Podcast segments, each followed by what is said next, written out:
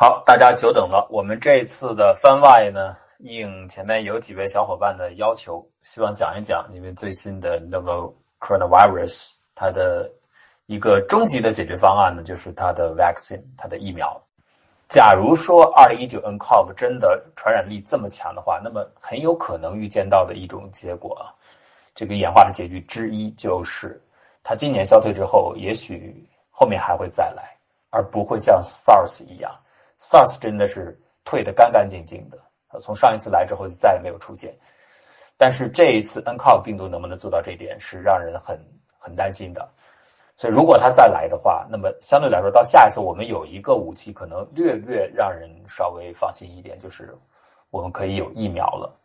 疫苗在过去是研究不了这么快的，但现在我们的技术真的是进展的很快，所以疫苗呢有望在下一次，如果假如说他明年还来的话，有可能能够出来。那我也应大家的要求，给大家简单的来讲一讲 vaccine 最近的一些变化。冠状病毒的疫苗研发应该并不是很困难。如果我们把整个所有的我们已知的病毒作为一个谱系的话来看，它的开发的难度并没有那么的高。呃，我们这么来讲好了，最近二十年疫苗技术的进展，几乎它的主要驱动力都来自于对艾滋病毒 HIV 的研究，全部是它来带动的。一会儿我会给大家解释为什么是这样，因为 HIV 真是有自己的。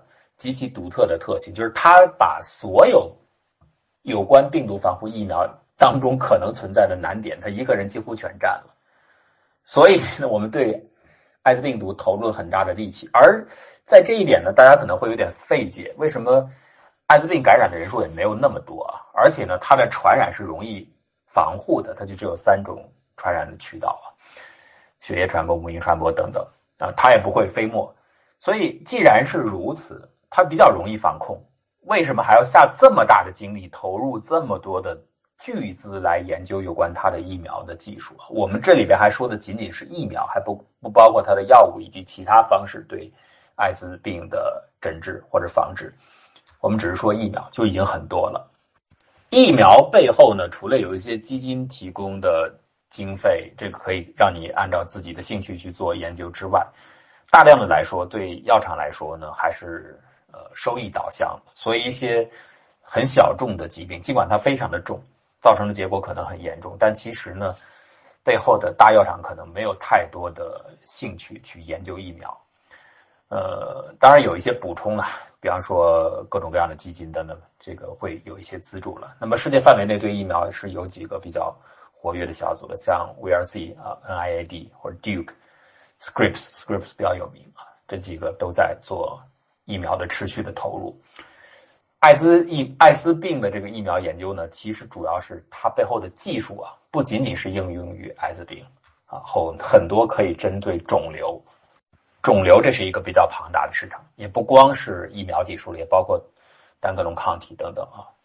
那其实有大量的，当然这里边二者之间，疫苗和单抗是有很大的、很密切的内在联系的，有一些技术是有共同之处的，所以这个是。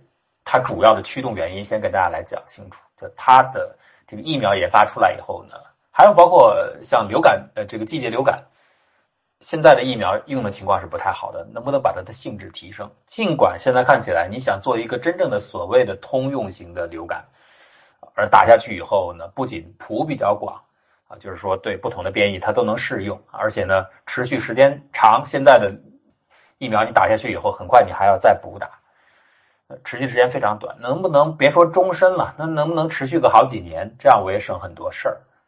Coverage 覆盖率比较高，不要因为流感病毒一变异，我就要重新来打，因为你每年这个我们很多人都知道啊，它你的这个指向性太强了。但是呢，流感变异的又非常的快，所以往往打完以后就下面还得再打。啊，还有一点呢，就是疫苗的实际效用。现在其实流感。的疫苗的效率呢，应该一般评估是，也就是不到一半的样子，有些还评估的更低，大概三成到一半之间，就这么一个水平，打下去有一半的几率几乎是没有用的，所以这个当然是大家会觉得很很不好的一点所以在这几个指标上，无论是你的 protection、你的 coverage、你的 durability，持续时间，你的对病不同病毒毒株的覆盖适应性啊，以及保护效率都能够有所提高的话，所以这里边是有很大的空间的。这个需求量是非常的大。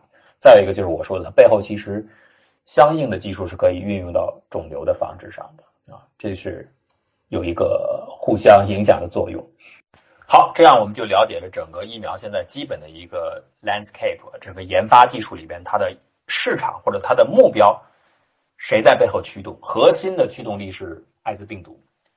那病，它艾滋病毒驱动它，倒不是主要就是为了单单的解决它这一个医学的难题。它背后衍生出来的新技术可以运用到很多许许多多方面，比方说潜在的很大的这个肿瘤方面。另外一个相对次要一点的是啊，influenza 就是流感病毒。那这两个是主要的，其他的呢，大家也在做了，但是主要的进展，这些技术日新月异，月异啊，包括一些新的概念的出现，大概都是由他们来驱动的。下面呢，我们对疫苗设计这个技术做一个全景式的概括，用几句话，就大家就像我们看历史有断代史一样，先笼统的说，呃，唐宋元明清有这么几个朝代，我们了解一下它的阶段。笼统的来说，疫苗设计可以分为两大段，一种是传统疫苗，一种是。现代非常新的疫苗，那这个你有很多的不同的描述了，就看你从不同的角度。Structure-based design 就是基于结构的，一般是到蛋白质级别，或者是更小的到原子级别、分子级别，在这个尺度下，按照结构进行特定的设计。理解？总之，这是新疫苗。传统的疫苗，包括我们说的减活，它是活体的，但是减弱了它的毒性啊，灭活就是 killed。再有呢，就是子单元蛋白质，就是 subunit protein，或者是空的疫苗 empty，大概这几类都是传统疫苗。这几类呢，传统的并不是不再做了啊，还在做，大家还在运用，因为还有疫苗总要针对不同的病毒，总要 不停的研制。那如果经典的方法用的很好的话，那你就继续用吧。所以现在研发疫苗用的这个鸡蛋仍然还是需求量很大，这传统的方法。全景大概都很难讲清楚，但是还好，我们主要是给大伙儿聊一个大概。所以怎么说这个故事呢？或者是怎么讲清楚呢？我想这样，我用两个例子，这个一个是 RSV 病毒的疫苗设计，还有一个就是呃 HIV 艾滋病的疫苗设计，用这两个来给大家初步的解释一下。围绕着这个 structure-based vaccine，就是基于结构的疫苗，到底是怎么回事？什么叫结构？它基于什么结构？这个用咱们用这两个例子来说一下。先来站在鸟瞰的角度俯视一下什么是免疫过程。这免疫呢，我们大伙儿有一个笼统的印象，比如说疫苗，就它就是病毒，但是它的活性很弱，所以呢，注射到身体内可以引起你免疫系统的反应，做好了准备。识别能够识别敌人了，但是同时呢，这个敌人又没有什么杀伤力，你的身体不会受到太大的影响，没有错。但是啊，你打不打疫苗？当你得上一种病之后啊，时间久了之后，你体内是一定会出现对抗这种病原体的抗原和抗体的。但是要命的变量就是这个时间，有的时候自然是不给你这么长时间的，像一个突发的疾病。很短的时间就可能要了你的命，或者给已经给你带来重大的不可逆的损伤。这个时候你还来不及进化出相应的防护的抗原或者抗体，所以这个时候是没有用的。那即便是你出现了抗原抗体，也不是说每个人有了抗原抗体防护的效果就一定好，这又是另外的一回事儿，水平是不一样的。但总而言之，比方说外来的一种未知的病毒出现之后，人群当中一定有一些人。它很快进化出的抗体防护的效果就很好，它就有这样的能力，这个就是多样性所带来的一种优势啊。但不是每个人都如此，所以疫苗的作用呢，是我们把这个特定的防护机制给固定下来，每个人都可以获得这样的能力。如果没有疫苗的话，那就不定是哪个人了。但是总会有一小部分人会这样子，会存活下来。抗体啊，就是一个大型的树杈啊，它就是。蛋白了，Y 型，letter Y，字母 Y，就这么一个分叉的蛋白质，左边一个叉，右边一个叉，都可以，这两个分支是一样的啊，都可以结合抗原，所以抗原跟抗体是一对一的组合在一起的。但是抗原和抗体都有非常多的多样性。为什么要有多样性呢？就是针对外来可能未知的种种不知道的病毒或者病菌的外形，你要做各种各样可能的设计啊。所以怎么应对多样性？有充分多的种类。哎，如果它来了之后很快，我现成的就有，那我马上就把你识别出来，然后我的抗体就可以凑上去。这个时候可以召唤我的免疫系统，把外来入侵的异物给清除掉，这是最理想的局面，就天然就有了。假如说没有怎么办？没有这个就靠进化了。所以我说，为什么关键的变量是时间呢？时间如果足够长，让你始终在体内去不断的以进化的方式去筛选抗原和抗体，时间够的话，早晚它会产生抗原抗体，就是能够结合外来的致病物。那会起到一定的防御作用。当然，这个抗原抗体你筛选出来是不是最好的、最理想的不一定，这个又有带有一定的偶然性。不同的个体可能会出现不同的结果，但这是大致的过程。只是说，很多时候你很不幸，那个时间非常短，你还来不及完成这个过程。但是有时间的话，这个就是一个进化过程。因为我们现在人是有智慧的、有知识的，我们就不需要让自然用选择的方式去慢慢去试，因为自然选择就是一个试错的过程嘛。哎，我们不需要让你试错了，或者我们不需要让你用这么长的时间去试错。我们能不能用知识来加速这个过程？这个就是疫苗设计存在的必要性。原先呢，我说分成两大段，传统的设计性实际上是设计含量相对较小。它大致的思路就是从已经发现的疾病里边把病原体给找出来，然后像我说的，把它的活性减低或者是消灭掉，直接就拿来，就设计的成分相对少。但是这个对于比较僵化的、不太改变的，像病毒来说可以。天花就是如此，天花多恐怖啊！在我说的病毒传播力和杀伤力的二维象限图上，它是又高又远的飘在右上角，代表着传播力又强、杀伤力又强。但是天花也有一个很好的地方，它不改变，它老是那个样子。这就带来了一个结果：我们只要把天花做成疫苗之后，给任何人打下去。再遇到外来的天花病毒，一准儿就能认出来，因为它不变嘛，面目一模一样，所以给张照片去找这人，连理发也不理，脸也不洗啊，就永远就跟照片上一模一样，你当然就很容易把它识别出来，然后很就把它防住了。所以天花虽然杀伤力这么强，却是可以说最早的被人类逼到死角的，与天花类似的变化很小的，都通过这种传统的疫苗方法都已经得到了很好的解决，但是到后面。困难来了，这个病毒如果变异性非常强的话，麻烦就来了。也就是说，你现在制备的疫苗匹配不上。所以，什么是免疫研究呢？就是一个拼图游戏，就像一个怎么讲呢？大家玩过立体拼图吧？三维的复杂的形状，哎，它是这个样子的。然后你刚好找到另外一个三维的复杂形状，刚好能够跟它扣在一起，这就结合起来。只要有了这种结合，你的抗体就出现了。抗体就是要结合在一起，然后后续我们才有故事。如果你跟人家这病毒也好，病菌也好，你压根没有办法结合，那后续什么故事都不会发生。所以必须先三维拼图能够拼上去。所以这个是疫苗设计的核心工作之一，就干这个事情。但是好，那如果它是可变的，你研究出来的结合好的拼图，到了下一次的时候变了，那要是孔的样子变了，你这钥匙就插不进去了。所以问题麻烦就在这儿，对可变的病毒、变异性强的病毒，传统的方法就遇到了很大的困难。还不用说到这个程度，用传统的方法制备的疫苗，如果打到人体内之后，它有可能激发不了免疫应答，就是没有反应。免疫源跟抗原不一样啊，抗原就是能够激起抗体的，就叫抗原。但是激起抗体不见得能够激发身体的免疫反应，就出现抗体不见得引起免疫反应了。能够引起免疫反应的叫免疫源。我们做疫苗就是希望疫苗能够成为免疫源，而不是仅仅成为抗原，所以这是一个困难，怎么办？那就像我刚才讲的，你即使不打疫苗，一个病爆发之后，人群当中总有一些个体，它天然的就很快就会产生出抗体，它的体内就有抗体，所以这个时候研究病毒的人就想了，我们能不能把思路反过来？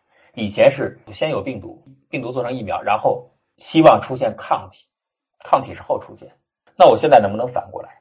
有一些人体内有了这个病之后，他已经出现抗体了，我能不能把他们体内存在的抗体提炼出来，然后用这些抗体再去反向做出疫苗来。所以，这个第二大阶段就是所谓的跟传统方法不一样的，就是一个逆向过程。基本上，现在新型的疫苗技术都可以大致的归类为逆向疫苗设计，都是这样在做结构的还原，就根据抗体来的。呃，原因就是因为我们直接正向的想让通过病毒来激发出有关的免疫反应，或者激发出甚至抗体都很困难，所以我们就反过来，逆向的做法有一个很大的问题在哪里？个别的个体里边把他体内的抗体拿出来。它有没有通用性？其实很多的时候是会出问题的。另外，它的这个抗体的效果好不好，能不能改良，这些都是需要关注的点。也就是说，第一，抗体提炼出来之后，它能不能进行再设计，使得它的性能进一步的提升？第二个，就算是你得到了一个对某些人、某几个人效果很好的抗体，它能不能等于激发免疫反应？这个是不能划等号的。所以，我们还希望。抗体产生的研究过程能够诱导出免疫反应，这个才是终极的设计疫苗的作用。它不是说就是把抗体出现就行了。所以你看，也有一个另外的思路啊，这个跟疫苗是对着的，因为疫苗等于是天然的靠人体自身来不断的复制我们需要的抗体。我们觉得这个抗体性能比较好，现在筛选或者设计出来了。如果能够激发起免疫反应的话，就意味着我们人体可以大量的复制甚至强化相应的抗体。那这是一个很好的解决方案。假如不能完成，还有一条思路，那我就放弃免疫，干嘛呢？我在体外人为的替你这种抗体增殖，就是你自己不能够扩增它，我来帮你生产，但是在体外进行。这就是我前面讲的单抗。为什么用老鼠呢？一看老鼠才有这样的做这个杂交瘤才有这个能力啊，属源性比较强，但鼠源又会引起别的问这个问题啊，哈马效应等等。那现在。这个在单抗方面原的研究的主要的一个过程，就是不断的减少属源们的部分，提升人员的比例。那这个也是得益于我们对于相应的这个分子克隆抗体的基因序列的了解越来越清楚，对于它的结构越来越清楚。最开始替换的时候，先把不变的部分、固体的部分先替换，从属源替换成人源，因为这个部分不变嘛，它不影响你整体的效果。越是可变的部分，对于抗体的效果越重要。老鼠那部分不能换，然后越换越细，越换越细，所以现在比例是不断提高的。那这个是单抗的思路。简单的来说，就是我找到一个抗体，交给你以后，你自己没有办法用免疫系统去繁殖，引起不了免疫反应。那我的一个绕开的办法就是我在体外替你扩增好，就相当于啊，抗体是一种对抗病原体的武器。研究单抗的思路呢？是在体外有一个生产工厂，不断的替你制造这些弹药，然后呢，你把弹药再拿回体内去用。免疫的方式呢，是你体内本身就有这样的生产能力，你自己生产，然后你自己就运用。所以这是两个不同的方法。所以单抗你会看到它的发展的方向跟免疫是有点不一样。比如说单抗，它强调尽可能小，哎，小分子抗体是最热门的。为什么？小分子它穿透性强啊。一会儿我们会讲到，当你去结合蛋白质的时候。比方说，艾滋病的一颗蛋白上面，它有很多的糖衣啊，我们叫糖衣啊，也有叫聚糖屏蔽的，就相当于很多的树枝儿一样。咱们一会儿会再说这个比喻。它要想穿透这些保护层是很困难的，分子越大，就是你的抗体个儿越大，你越不好进去，你得想办法接触到里边才行啊。你必须接触到三聚体能碰上，你才能够完成相应的抗体的动作，你得结合才可以。但是外边一层枝枝叶叶的，它给挡着，你结结合不了。但是如果这个抗体本身的结构很简单，分子特别小，那就很容易穿过去。所以对于单抗来说，它的方法是尽可能筛减。你要凡是不用的部分，可能对于疫苗来说它还有它的作用，呃，这个呼唤免疫系统可能有它的作用。但是对于抗体来说，它已经不需要免疫系统的作用了，这因为增值复制的过程是我在外面有工厂来批量进行的，所以我只要我本身能够起到结合作用就可以。这是小分子抗体啊。或者呢，就干脆在我的小抗体上面去把药也加载进去，就是 ADC，直接药物就相当于有精确的运载工具给你运进去。所以为什么单抗它主要的针对的对象也是肿瘤，而不是像我们说的一些流行病？它主要是为了治疗肿瘤，因为肿瘤，比方说你化疗那是大面积杀伤的，但是如果像现在有这种前景，尽管也很难啊，就是能够比较定向的杀死你想要处理的。肿瘤细胞的话，那个就效果就很好了，所以它可以起到给药的作用，但其实控制也很难啊。所以笼统来说，就是一个在体外复制，一个是在体内自身来复制，这是单抗和免疫的区别。那么说到抗体 （antibody），这里边有两大类型，第一种叫中和抗体 （neutralizing antibody），还有一种叫做 binding antibody，绑定抗体。我们一般比较了解的实际上是绑定抗体，它绑上去结合上去，起到一个标记作用。然后有了这个标记之后，就使得免疫系统知道这是异物，从而召唤后面的免疫系统来把它处理掉、解决掉。但是中和抗体并不是这样，它也结合，可是它并不依赖于后面的免疫系统才能处理，它自己就可以使相应的病原体，比如说病毒，使之生化作用失效，被中和掉。所以这个中和的来历。那正因为这一点，中和抗体呢，它在艾滋病病毒的疫苗研究当中很重要，因为。我们知道艾滋病的病毒是攻击免疫系统的，而恰恰中和抗体不依赖于免疫系统，所以它反而有了很重要的角色。那这样看来呢，免疫的图景是蛮清楚的。你体内存在着抗体，抗体呢不断的重组进化，构造出非常多的多样性，就是那个 Y 啊，这两头能够结合的可能性是很多的。好，你外边来了一个病原体，不管是病菌、病毒，其实还不一定是有这种活性、半活性的东西。你哪怕是一个只要个儿大一点的分子进来。异物进来，抗体就有可能跟你结合，就存在抗原了。然后身体整个这个机制就启动了。通过结合以后，不管你是 binding antibody，通过绑定的方式召唤免疫系统来处理异物，还是你是 neutralizing antibody，你直接使得它的生化作用被中和掉。总而言之，都预防了外来异物病原体带来了后续影响。这就是免疫发生作用了。哎，这个图形看起来很简单的，那为什么免疫还会困难呢？为什么还存在设计疫苗的问题呢？要讲这个问题，我们就用刚才的方法。我们说两个例子。第一个呢是 RSV 病毒，就是呼吸道融合病毒。这个病毒主要是针对孩子的，尤其是婴儿，发病率是比较高的。RSV 是会造成很严重的肺炎的，所以这个病很厉害。那人们很早就知道这个病的致病机理，就知道它的病原体是 RSV 病毒。好。在上个世纪六十年代之前就已经了解了，所以按照传统的制备疫苗的方法，那个时候就把疫苗已经做出来了，而且在六十年代已经试用了。结果呢，不起作用，要么呢只能激起非常非常弱的免疫反应，但等于是没什么效用了。甚至在个别的案例当中还出现用了疫苗之后症状更加恶化的情况，就完全没不但没有正效果，还有反效果。那到底出出问题出在哪儿？这个真正的原因，应该说，直到距今不久之前，人们才完全搞清楚。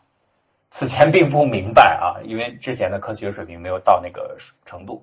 比方说，显微的技术，包括测序的技术，都没到。我们对于整个病毒的结构了解的细节不是很清楚、很全面。那现在才真正知道怎么回事。那么你想想，病毒侵入到细胞过程当中，它一定要有一个进入的过程，所以就存在着。病毒的膜 membrane 也可以叫衣壳了啊，它和细胞的膜 membrane 两个融合的这么一个过程，就是原先是分离的界面，那你要病毒进去侵入到细胞当中，然后病毒把自己的核酸注入到细胞里边，那你肯定是有一个外壳相接并且融合到一起的过程，就是一个 fusion 的过程。那 fusion 过程谁来完成？就是病毒的 fusion proteins 融合蛋白来完成。具体来说啊，这个过程是这样：病毒颗粒到处乱转，啊，它突然碰到了一个细胞。如果这个病毒表面的融合蛋白恰好能够跟这个细胞的细胞膜表面上的受体 receptor 能够精确的匹配的话，那二者就绑定在一起了。它也是先结合在一起，然后 fusion protein 开始工作，它的作用呢就是让自己的衣壳和细胞膜能够原先是分离的界面就融合在一起，打开一个口子，接着自己病毒内部的遗传物质就进入细胞内部了，然后它就开始做复制的工作。所以在这里边，我们可以看到融合蛋白它有前后两种状态，一种呢是孤立的在细呃病毒的颗粒表面的时候，这个叫做 prefusion 融合前的状态，你可以在这里边把它想象成两只手。这两只手耷拉着，因为这个时候还没有结合。然后呢，一旦到它亲和了一个细胞的表面之后，而且和受体正确的匹配在一起之后，它这两只手呢就开始往两边撕扯细胞膜的表面，扯开一个口子。所以这个是另外的一种状态，它还是蛋白质，还是融合蛋白，但是是往两边用劲儿的，要扯开的。所以这个状态下它叫做 post fusion，融合后的状态。因此，同样的融合蛋白，它等于有两种形态。所以它呢，一定不，它从分子形式上来说，它不是稳定的。如果它是非常稳定的一个形态，它就不容易变形了。而它自己所做的工作，它承担的角色就要求它有这样的动作，所以它一定是两个状态，它一定是不稳不稳定的。那么在术语上叫 metastable，次稳定的。我们刚才用手臂来比喻融合蛋白，实际上这个是方便大家去想象这个过程，但是从形态上来说，它不太像手臂。它有点像什么呢？因为现在有显微技术，而且我们有三维的复原技术就是那个 ribbon 图啊，就大家经常看到蛋白质啊、大分子啊，那飘带飘来飘去，就像那个艺术体操那个彩带一样，那个叫做 ribbon 图，或者叫做飘带图，也可以叫做呃理查森图。那个图示呢，虽然不是，也不是精确的显示它真正的三维结构。你看到分子层面，其实这个还挺难想象的，但是它大体上基本的那个框架是那个感觉是对的。所以，如果你用这个理查森图来画出来的话，你就会发现，呃，这个融合蛋白呢，在融合前的时候是比较缩成一团的，就是像毛球一样聚在一起，很压紧的一个团形的样子。而融合后呢，post fusion 状态下呢，整个这个蛋白质呢，它的分子结构看起来就像一个比较高的塔，就完全舒展开了，沿着竖直方向展开了。为什么展开呢？也是因为你想想。它要插入到细胞膜里边啊，所以它的分子的形态一定是要舒展开的，就是要往里长长的伸到里边去啊。所以就是呃，融合前是一比较像一团，然后融合后以后比较像拉伸开的一个样子。但是我刚才讲了，当病毒颗粒和细胞膜一结合，它就要完成这个变形，这说明它本身是不稳定的。所以造成一个什么结果呢？我们千万不要以为这个病毒颗粒的表面。在没有和细胞结合之前，那属于 prefusion 的这个时态嘛，就这个时候还没有融合嘛。那病毒表面的所有的融合蛋白，就融合蛋白不是一个啊，它整个表面有好多个。那你谁知道这病毒颗粒哪儿碰上人家细胞膜呢？所以到处全身都得长的都是处在融合前的时间，但不意味着病毒颗粒的表面全部是融合前状态。真实的情况是，病毒颗粒表面分布着的各个融合蛋白，有一部分是 prefusion 状态，有一部分是 postfusion 状态，就是一部分像球团在一起，一部分就像弹开一样，啪已经炸开了，长长的伸出去了。所以是这么一个形态，一部分是 postfusion，一一部分是 prefusion。呃，为什么一部分团着，一部分炸开呢？就是那个炸开很容易，它不太稳定啊，它不是牢牢的就那个球特别的瓷实绑在一起，不是。稍微外界有点因素的影响，它就容易炸开，所以它是呃两种形态都有，尽管它还没有发生融合这个真实的过程。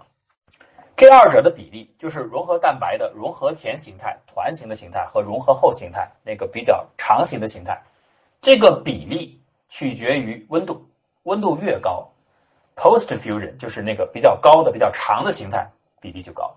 后来人们发现，超过三十七度的时候，几乎整个病毒颗粒的表面全部都是 post fusion，都是融合后的形态，就全部都弹开了。那你想想，这个时候你用它做成的病毒，做成疫苗放到人体内，它还能起到感染的作用吗？没有作用，因为全是弹开的结构。你要想起到感染细胞的作用，起到激发免疫反应的作用的话，你得是 prefusion，就是还没有跟细胞结合前，这个时候你放进去，它才能够侵入到细胞。现在你全部是 post fusion，当然作为疫苗来说，它就没有任何的作用。道理就在这里。我为什么说这个认知的到很晚才知道呢？就是关于 prefusion 的状态和 post fusion 状态，它具体的蛋白质的形态，是到二零一一年和二零一三年人们才完全鉴定出来，才完全绘制出来到底是什么样子。一个是比较缩成团的，一个是展开的。那我们现在就明白了。如果你想用 RSV 病毒的颗粒做成疫苗，激发起免疫反应，成功的引起免疫作用的话，你那个病毒颗粒的融合蛋白必须主要的处在融合前的形态，就是缩在一起，还没有扒开细胞膜表面那个形态，因为你缩在一起，你才有融合的能力嘛。如果你都弹开了，已经伸开了，你就没有办法进入细胞内部。要防止出现 post fusion 融合后的形态，主要的是要建立起融合前的形态。融合蛋白它是 RSV 病毒负责结合进入细胞、承担这个作用的蛋白质，它是一个三聚体 trimer。三聚体是什么呢？就是三个一样的分子团啊，有的时候也可以不一样啊，但一样的情况多一些。三个分子团互相套接在一起，形成一个稳定的结构，这是一个 trimer。那很有意思的时候，我们可以看到很多的病毒，它表面都有，因为它都要进入细胞嘛，它都有融合蛋白。或者是负责绑定的蛋白，就是我们后面后面讲抗体可以绑定上来啊，往往能够绑定的位置都是 trimer，都是三聚体。三聚体呢相对来说复杂，如果你只取其中的三分之一，你光看这三分之一，这个形态看着就特别明显啊。比如 RSV 病毒的融合蛋白，你拿出三分之一来看，这个融合前形态和融合前状、融合后状态就对比很明显。融合前的时候，它那分子。大家看那飘带图啊，就是团在一起的。但是到了融合后的形态，就有两股分子链长长的伸出去，就像弹簧一样，就一下弹开了。好，我们说了，这个弹开是要命的，因为它不稳定，就是保不定什么时候就弹开。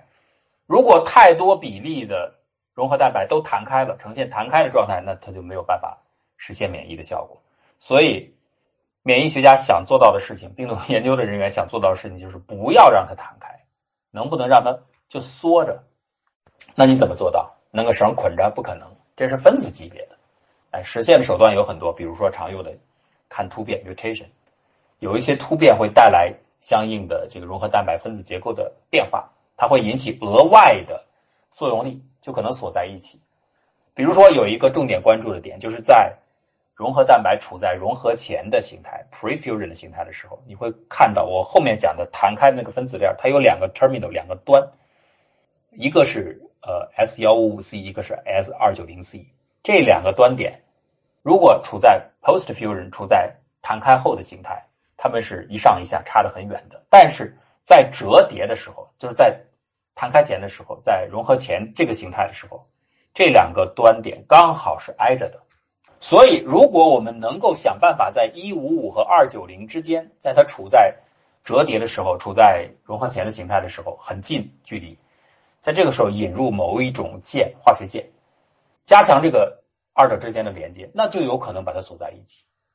因为弹开后，他们就离开了。那现在不让他们离开，就弹不开了。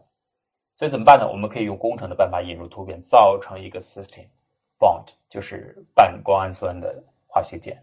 这样就可以把两者锁在一起。你注意到了吧？这个工作是在干什么呢？不就是在改变蛋白质的结构吗？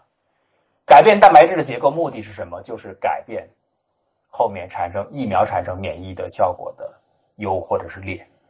所以这就是为什么我们前面讲现在新型的疫苗设计，我一般认为主要的一个方向啊是基于结构的设计。这个结构就在道理就在这里。一系列的研究，因为我们现在到了这个程度，我们可以知道蛋白质具体的结构，可以了解有时候的疫苗失效或者是效力强、效力弱跟结构的关系。那我们知道了它的弱点之后，能不能反过来改造结构，从而增强疫苗的性能？这个就是基于结构设计之下的疫苗。通过精妙的安排一些突变，改变蛋白质分子细部的一些结构、一些具体的排布，它就可能带来形态的。演变啊，就我所以说这是一个空间结构的拼图游戏，道理就在这里。你调节它的背后的基因，其实调节出来就是那个排布的形态。那个形态稍微变一点，也许整个的样子将来会带来很大的不同的演变结局。那除了这个加半胱氨酸键以外，还有比方说很热门的 c a v i t y fueling mutation，就是填洞的突变。因为蛋白质你看它堆在一起啊。有的时候我们希望它有个洞，有裂缝；有的时候呢，我们希望它有裂缝的地方或者有洞的地方给填起来。根据我们需要，这都是结构的调整。所以，如果是填洞的话，就是 cavity filling mutation。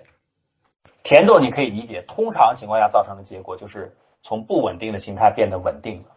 哎，我把你的裂缝给你消失，把你的可能发生错位的地方给你解决掉。那到底基因怎么决定形态？这个怎么微调？怎么样的关系？我们现在有了。呃，很先进的分子的模拟工具，形态模拟工具，这个可以大大的加速我们设计的过程。但是，就是要达到我们的目的，看看我们的疫苗和和前面的结构之间有什么样的因果关系，然后按照我们的需求做相应的调整。这点呢，RSV 病毒就是这样。你调整完之后，其实核心的目的就是使得原先那个 metastable，使得欠稳定的病毒颗粒表面的融合蛋白形态稳定下来，你就老老实实的待在融合前的那个状态，待在那个球的状态，不要让你弹开。如果你基本上都是颗粒表面都是这个球，不是长条的话，那你就会起到免疫作用。用这种新的基于结构调整的方法来设计出的 RSV 疫苗，在二零一七年第一季度已经做了测试，那这个属于第一阶段的测试啊，呃，效果呢明显的好，大概呢比之前的情况，呃，因为之前有很多的 post F 就 post fusion 的状态，现在呢基本上为能够稳定下来了，蛋白质结构。确保 Pre-F 占主要的形态，它的效果大概提高了十倍以上，就是以产生的中性抗体以这个为指标来说，效能提高了十倍以上。这个就是结构变化、结构调整带来的巨大的收益。到这儿呢，可能大家就基本明白了，我所谓的新型的疫苗设计为什么是基于结构的设计，就是因为现在我们有了更强大的显示工具和。计算模拟工具，我们可以知道，可以预测，根据不同的基因的调整，会产生怎样的一个结构，空间的结构。那么，所谓的抗体，它发挥作用，不就是一个立体拼图吗？它要和蛋白质进行结合，而且主要对病毒来说，主要是结合在 trimer 上面，三聚体上面。那我只要让调整我的结构，让他们更好的结果结合，按照我的需求，那就可以可能改进疫苗，起到这样的作用。就是这么一回事儿。好，如果这个思路看起来很清晰的话，在 RSV 病毒上也有明显的效果、明显的成功，那么它能不能用在 HIV 上面？它会不会也带来立竿见影的效果？如果没有，那艾滋病疫苗的设计困难到底在哪里？以及这个疫苗到底现在什么形态啊？那么这个话题呢，我们留在下一个番外给大家讲吧，因为今天时间比较晚了。简单的来说，艾滋病要复杂、困难的多，单靠 structure-based vaccine design 是不行。那它还有什么难点？有什么看点？我们再跟大家聊。顺带呢，也就可以大概把疫苗设计当中一些潜在的未来的前景都可以谈一谈。好，谢谢大家收听。